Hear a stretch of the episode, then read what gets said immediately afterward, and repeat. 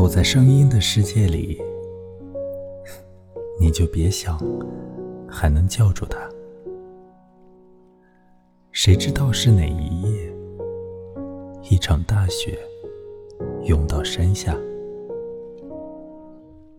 这房子紧擦着路边，没有平常的窗户，即使有谁在他背上磨刀，也根本伤不着他。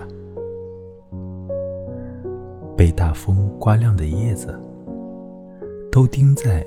帽尖的树上，